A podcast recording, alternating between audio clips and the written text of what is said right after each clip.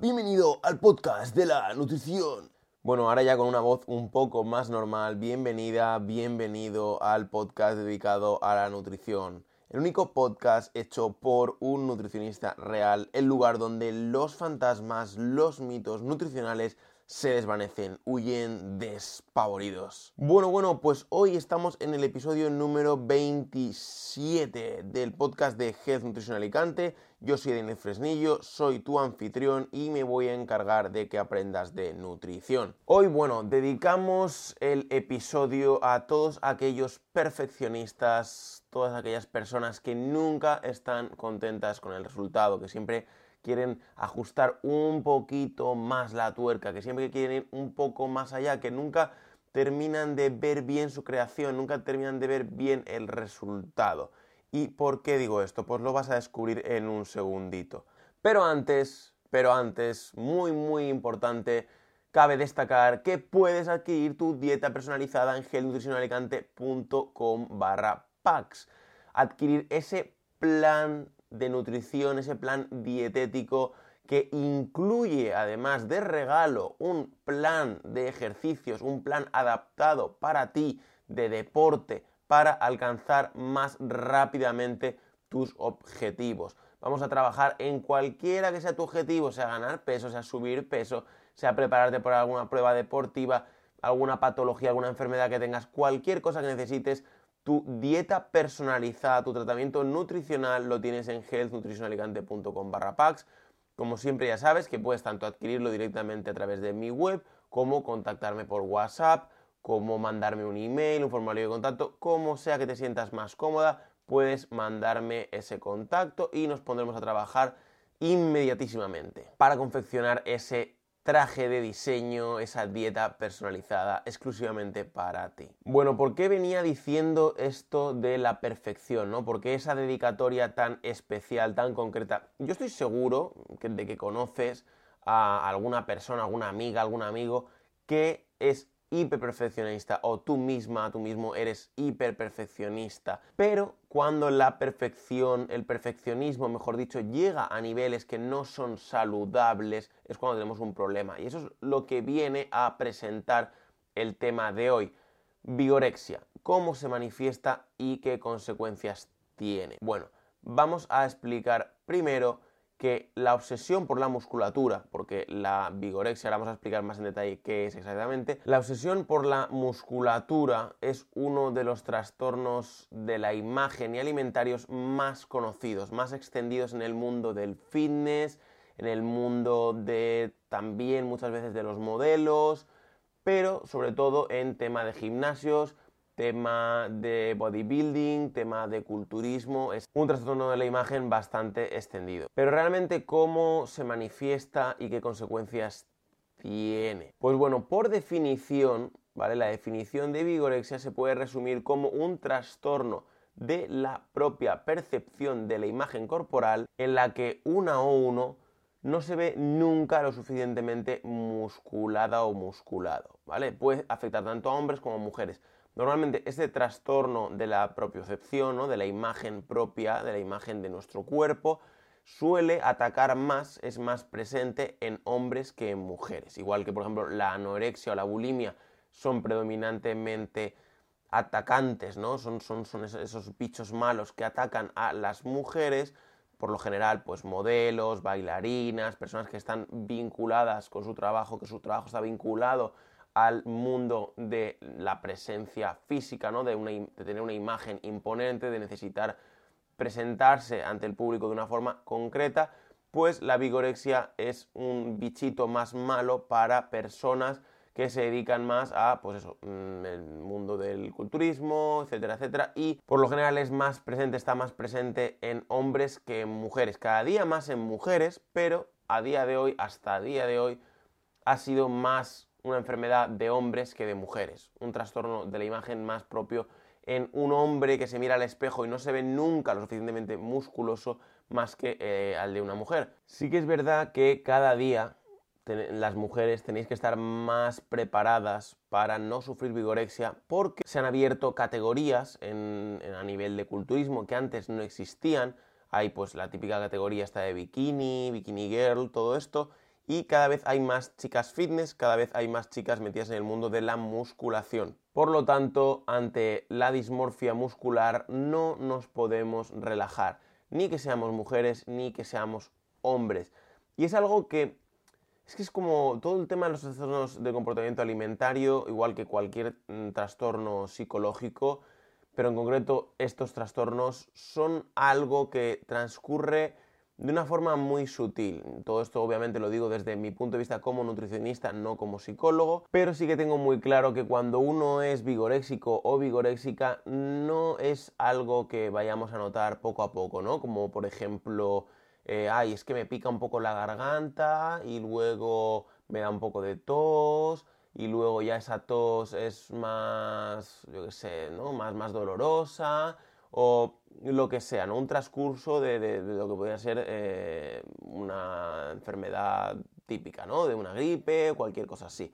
No, una enfermedad a nivel de este tipo, este tipo de trastorno de comportamiento alimentario, no son algo que avise, no, no es algo que te vaya a decir, oye, eh, cuidado que estoy llegando, no, es algo que según tú vas entrenando, según tú te vas metiendo en este mundo, vas queriendo más, vas queriendo esa perfección, vas queriendo lograr ese cuerpo ideal, vas queriendo lograr esas medidas ideales, vas queriendo lograr más títulos, vas, es todo, toda una competición por puntos, por así decirlo, y en nuestra cabeza es quiero más, quiero más, quiero más y nunca es suficiente. Entonces, Ahí es cuando aparece el problema. No hay problema en querer verse bien, no hay problema en mejorar nuestro aspecto físico, pero sí hay problema en llevarlo al extremo y que ya resulte patológico.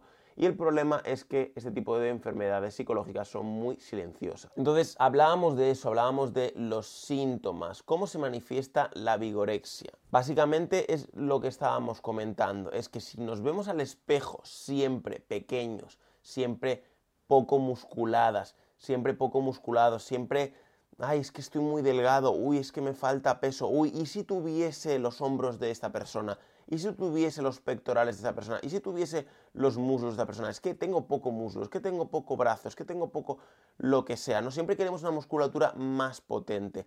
Eso ya puede ser un indicador de que estamos sufriendo vigorexia. A uno u otro nivel, a uno u otro punto ¿no? de esa escala, pero ya podemos estar empezando a sufrir vigorexia cuando constantemente queremos más y cuando constantemente nos miramos al espejo y siempre nos vemos delgadas o delgados. Por lo general, por lo general esto va asociado a un concepto que está en mano de los demás, que es el que nos vean, nos perciban como una figura más dominante, ¿no? Una figura mejor, ¿no? Nos ven más musculados, nos ven mejor, pertenecemos a un escalón más elevado de la sociedad y eso es lo que constantemente perseguimos. ¿Qué pasa? Que en el caso de los hombres está esto más agudizado a un nivel genético, a un nivel de, vamos, desde la época del neandertal, que el hombre grande, fuerte, alto, es un hombre que domina más, que domina mejor. Obviamente, si tienes unos músculos más grandes, unos brazos más grandes, tienes más fuerza, puedes dominar al que está a tu lado, puedes controlar al que está a tu lado y eso te va a dar más poder, te va a subir en, la, en el escalafón de la sociedad. Entonces, ¿qué pasa? Que a día de hoy es lo mismo, a día de hoy es igual, pero a un nivel, como digo, muchísimo más sutil. Tú quieres verte cada vez mejor, quieres verte cada vez más potente, una musculatura más fuerte para ejercer ese efecto dominante.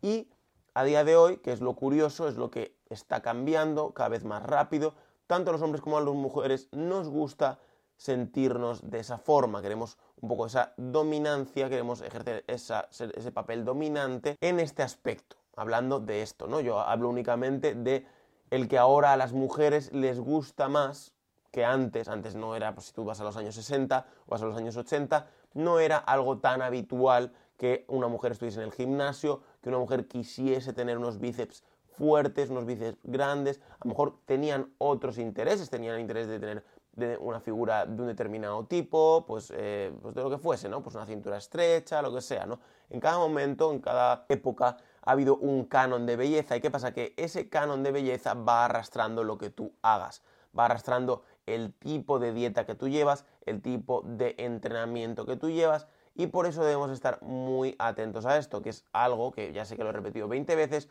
pero es algo que me parece muy importante, que antes afectaba mucho más a hombres, ahora también afecta cada vez a mujeres y nos queremos ver atractivos o atractivas en ese aspecto, que ya no es, ah, simplemente estoy delgado, no, no es ya el solo verse delgado, sino el verse extremadamente fuerte. Entonces, ¿qué ocurre? En este caso no, no es suficiente con mantener una dieta equilibrada, no es suficiente con gozar de un ES, ¿no? con un estado de salud óptimo, sino que se quiere ser el rey de la party, el rey de la fiesta, la reina más musculosa, el rey más musculoso. Con lo cual ya vamos a un canon de más músculo equivale a más valor social. Entonces eso ya es un síntoma de vigorexia. El hecho de que nosotros necesitemos ganar valor social con ganar más masa muscular. En el momento que nos estamos viendo como diciendo, ay, sí, podría sentirme más confiada, más confiado en mí mismo, por ir a la calle con el pecho más alto, la cara más, más alta, ¿no? El más, más orgulloso, más orgullosa de mí mismo, si estuviese más musculado, más musculosa. ¿Qué pasa? Que esto va a ser un ancla que nos hunda en el océano de, la inseguridad, va a ser algo que nos condiciona a estar siempre ingiriendo más suplementos, ingiriendo en muchos casos sustancias anabolizantes como los esteroides, muchas historias que nos van a llevar al infierno de la musculación, no a un punto guay en el que nos vemos bien y en el que nos sentimos fuertes, nos sentimos saludables, no, sino al extremo contrario, al extremo de perder totalmente el control, de poner ese control en manos de la sociedad, de que nunca sea suficiente y de que al final todo ese ejercicio, toda esa dieta que estamos haciendo sea al final contraproducente y nos perjudique a nuestro estado de salud. Otro de los síntomas de la vigorexia es cuando alguien te lanza ese elogio ¿no? por la calle y dice, uy, chica, chico, qué fuerte estás, qué bien. Y tú dices, wow, sí, ¿no? Pues joder, pero es que aún así me quiero ver aún más fuerte, me dan más ganas aún de conseguir más. Y es como que te dan ganas, ¿no? Te dan ganas de entrenar más duro, de entrenar más horas, de tomar más suplementos, de tomar más sustancias químicas, de hacer lo que sea con tal de alcanzar ese nivel que los demás te están diciendo que bien, bien, estás llegando, estás llegando. Entonces, ¿qué pasa? Que eso al final se convierte en esa enfermedad mental, ya ni siquiera una enfermedad física, sino una enfermedad mental, que es mucho más difícil de curar, mucho más difícil de reconocer y mucho más difícil de tratar. Entonces, en primer lugar, ¿por qué aparece la vigorexia? Como decíamos, es una patología mental en la que cuando te ves al espejo siempre te ves demasiado delgada, demasiado delgado. La vigorexia aparece normalmente por comparación. ¿Vale? Hace unos años, por ejemplo, en los años 90, probablemente nuestro referente era Schwarzenegger, ¿no? O era Hulk, o era Spider-Man, o era Superman, o cualquier otro. Yo pues soy noventero, no puedo evitar siempre poner estos ejemplos que la verdad que me, retrotraen mucho a mi niñez y me gusta mucho recordar esto, pues a lo mejor tú estás jugando, juegas o jugaste con otro tipo de superhéroes, ya no sé si Flash o yo qué sé, ¿no? Ya depende de qué generación, pero por lo general, bueno, yo me gusta establecer esta comparación porque desde niños observamos, ya digo, sobre todo los chicos, también ya digo cada vez más las chicas, esas figuras de superhéroes, yo jugaba, ¿no? De pequeño, pues con Venom, con Spider-Man, Spider-Man bueno, Spider-Man malo, pues los muñecos de, incluso de eso Terminator, o yo qué sé, o los Action Man, o cualquier, cualquier otra, otra figura, ¿no? Que te puedas imaginar. Y toda esta gente vencían el mal, ¿no? Eran superhéroes, entonces eran figuras a las que había que idolatrar. Y todos estos bichos, todos estos superhéroes, todas estas criaturas estaban súper hipertrofiados, súper anabolizados. O sea, tú ves a Venom de Spider-Man y es una masa de esteroides, es un bicharraco hiper súper mega hipertrofiado. ¿Y, qué pasa, no? ¿Qué pasa? Que queremos emular eso. Por eso es por lo que aparece la vigorexia, por el querer emular a nuestros ídolos, querer emular a ese Arnold, a ese Terminator, a ese Venom, a ese Spider-Man, a quien sea, ¿no? Que, te motivaba, ¿no? Yo que soy de la... De, esa generación de, de, los millennials, que a veces me pierdo yo con tanta, con tanta generación, pues idolatraba a esos. ¿Qué pasa? Que a lo mejor tú eres de la generación Z y pues mm, venga, de los soy de los años 2000 y pues ¿qué toca ahora? Que toca imitar a los Instagramers. Ahora incluso aunque no seas de los años 2000, aunque seas em, de mi época, o seas de los 80, o seas de los 70, o seas de lo que sea, estás en Instagram seguramente. Entonces, ¿qué pasa? Que ves a esos modelos con esos abdominales perfectos, esos hombros potentes, esos pectorales hercúleos dices, yo quiero ser como esa persona. Si no soy como esa persona, soy una caca de la vaca. Entonces, ¿qué pasa? Que ahí empieza la biogorexia, la anorexia, queremos vernos más delgados, más musculosos. Todo este tipo de patologías, de problemas mentales empiezan cuando queremos emular a ese ídolo, cuando queremos vivir en ese mundo ideal donde la grasa no existe, donde los hombres y mujeres son simplemente criaturas caídas del monte Olimpo elegantemente. A mí como nutricionista, ya te digo, me llega a acomplejar lo hiper sano que todo el mundo come en Instagram. Todo el mundo con esas ensaladas perfectas, que es que no, vamos, todo reluce, parece que las acaban de pulir con un cristasol, es, es todo precioso, todo bonito, todo quinoa, todo semillas de chía, todo eh, todo, todo AOVE, en vez de decir aceite de oliva virgen extra, AOVE, ya todos estamos metidos en, esa pijotería, ¿no? Esa pijotería que en muchos casos lleva a otro de los trastornos del comportamiento alimentario, que es la ortorexia, que es esa, el, querer que todo lo que comamos sea perfecto, no me puedo comer una patata frita nunca, no puedo comer una hamburguesa jamás de la vida, si, estoy comiendo algo que, que tenga un poco de grasa saturada, que tenga un poco de azúcar, ya estoy faltando al honorable Dios de, de, no sé, del culturismo, de, de, San Arnold, San, San Instagram, no sé, no sé a quién le podríamos en ese sentido atribuir las culpas, pero vamos, alguno de estos. Entonces hay que tener mucho cuidado, ¿no? Mucho cuidado al Dios que adoras, en este caso, eh, este, este Dios Instagram, este Dios superhéroe, llámalo como quieras, ¿no? Esta, esta idealización. Decimos, no, o a mí es que eso no me ocurre, a mí eso no me pasa nunca. Y créeme que sí te pasa más de lo que podrías desear y todos estamos bajo esa influencia, pero la cuestión está darse cuenta y ver hasta qué punto nuestra autoestima se está viendo afectada o no. Y no nos engañemos, esa falsa idealización de, modelos, de imágenes, de, y te lo digo no, no porque me lo imagine, sino porque he tenido pacientes, he tenido amigos, amigas que lo han sufrido, yo mismo he sufrido muchas veces esa comparación, ese decir, ah, madre mía, es que soy demasiado flaco, mira, mira este mira este culturista, mira no sé quién, ¿qué debería hacer? ¿Debería yo también consumir anabolizantes? ¿Debería yo también eh, consumir un nuevo suplemento que me ayude a llegar a ese nivel? ¿Qué debería hacer? ¿Debería entrenar más duro, más horas? Yo quiero ese cuerpo, necesito ser así para que nadie me pueda decir que estoy demasiado flaco, para que nadie me pueda mirar por encima del hombro. Y créeme que es algo que, que es como una serpiente, ¿no? Que se te va metiendo en tu autoestima, en tu seguridad, en ti mismo misma, y, te va destrozando, te va, te va, comiendo y llega un momento que no te quedan ya recursos ¿no? para defenderte. En otras ocasiones te he hablado, te he hablado en concreto de mi experiencia personal, creo que aquí en el podcast aún no lo he hecho, en mi blog sí, en gelnutricionalicante.com barra blog, sabes que tienes todos los artículos, todo lo que te voy hablando lo tienes también en formato escrito. Y yo, yo sí, a mí yo lo confieso, a mí me pasó eso, ¿no? Me pasó con 17 años que lo puse, lo hice el artículo completo en, para, el, para el blog, lo hice todo escrito y conté toda mi historia.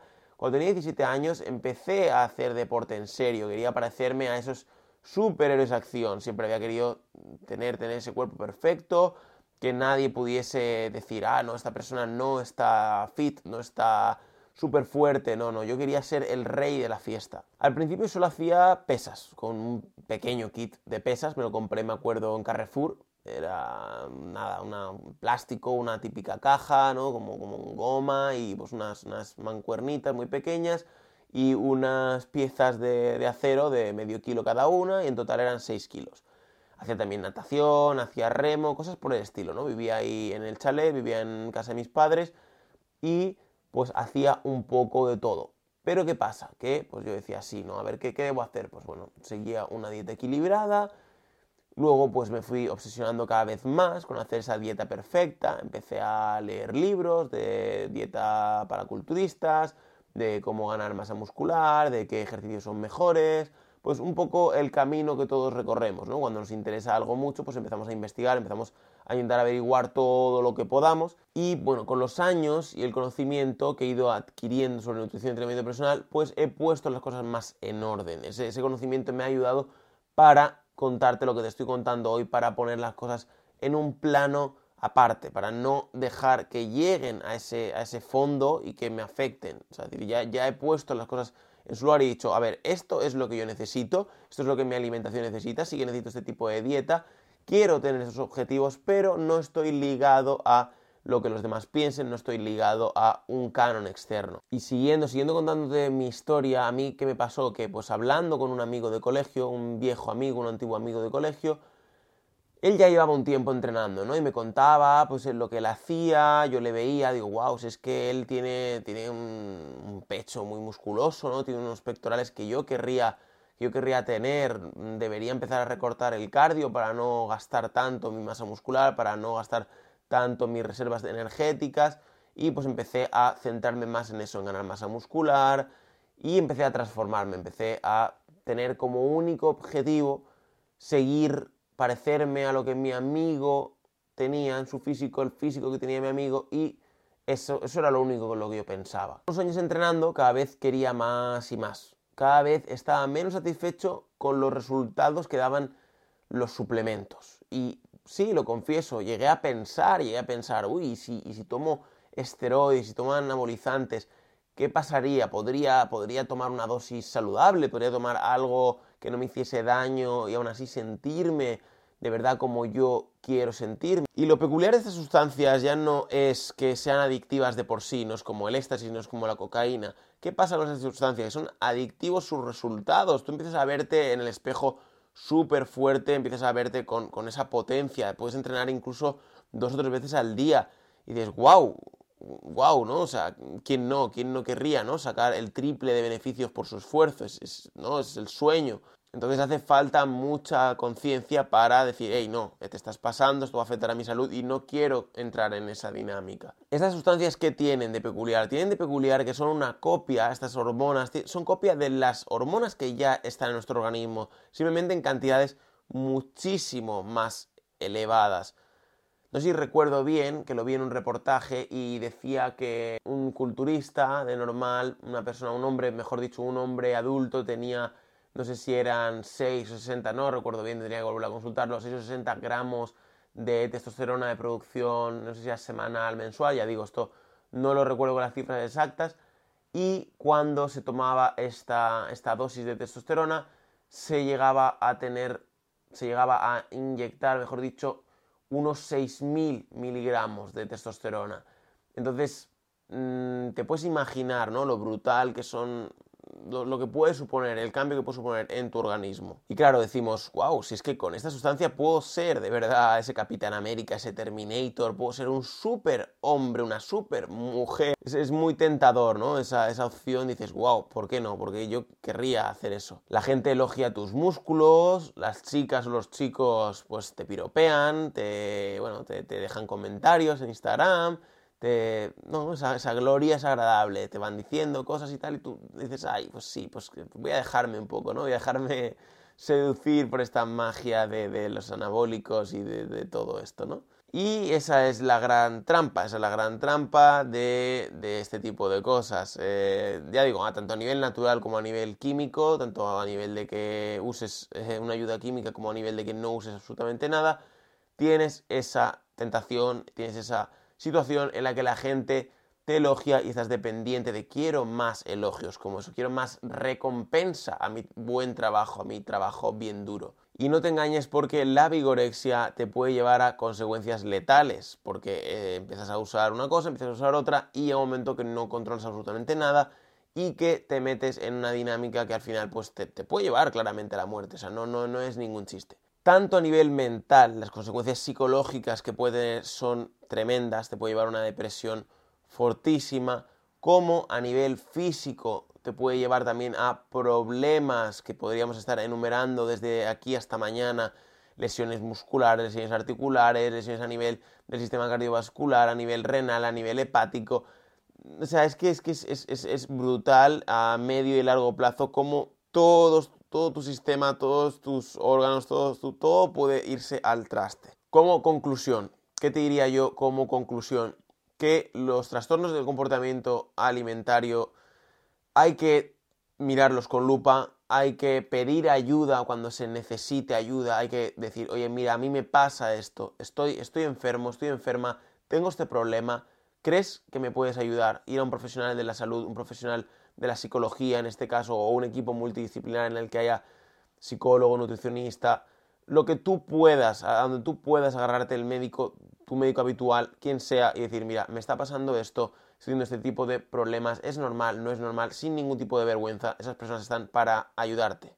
Entonces no digo que no podamos, no digo que no podamos disfrutar, disfrutar de tener un cuerpo mejor, de tener un cuerpo más musculoso, de tener una imagen más lustrosa al espejo, de poder disfrutar de esos cumplidos, esos halagos de la gente que nos premian por nuestro trabajo bien hecho y dicen, oye chico, qué bien te está yendo la dieta, qué bien te está yendo el entrenamiento personalizado. No, no se trata de que no podamos disfrutar de eso, claro que podemos, pero podemos disfrutar con salud, con control, eso es lo más importante. Cuando ya esa pasión pasa a ser obsesión, esa línea tan fina que hay, entonces es cuando realmente estamos teniendo un problema, cuando ya mm, lo único que tenemos en la cabeza es esa emoción por sentirnos más grandes, más poderosas, más poderosos, más vigorosos, más potentes, más dominantes.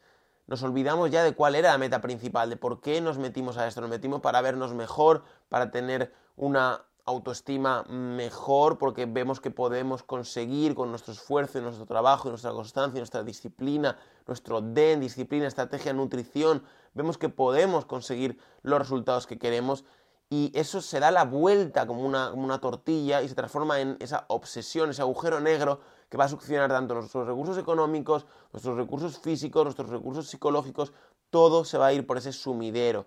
Así que tenemos que perseguir una vía de conseguir un cuerpo que nos haga más felices, no al revés, no un cuerpo que succione nuestra felicidad. Así que como siempre, muchísimas gracias por haber estado conmigo en este episodio. De verdad, este episodio ha sido muy especial para mí. Muchísimas gracias por tus valoraciones de 5 estrellas en iTunes, por tus comentarios y me gusta en iVoox. Soy Daniel Fresnillo y soy tu nutricionista online.